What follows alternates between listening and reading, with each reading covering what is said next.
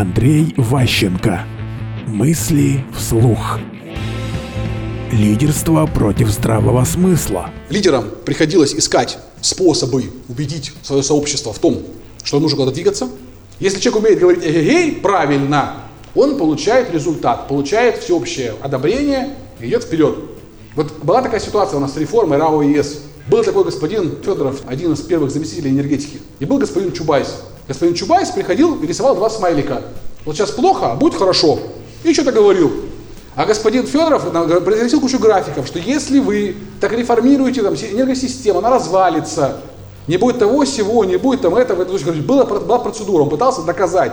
Множество там, людей выступал, показывал, доказывал, что не нужно делать реформу энергосистемы. Чубайс победил.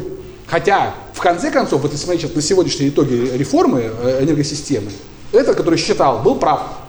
Но о нем, о нем никто не помнит. А Чубайс у нас реформатор великий, который там, победил энергосистему. Ввел, так сказать, частный капитал в энергосистему страны. Молодец. Мысли вслух.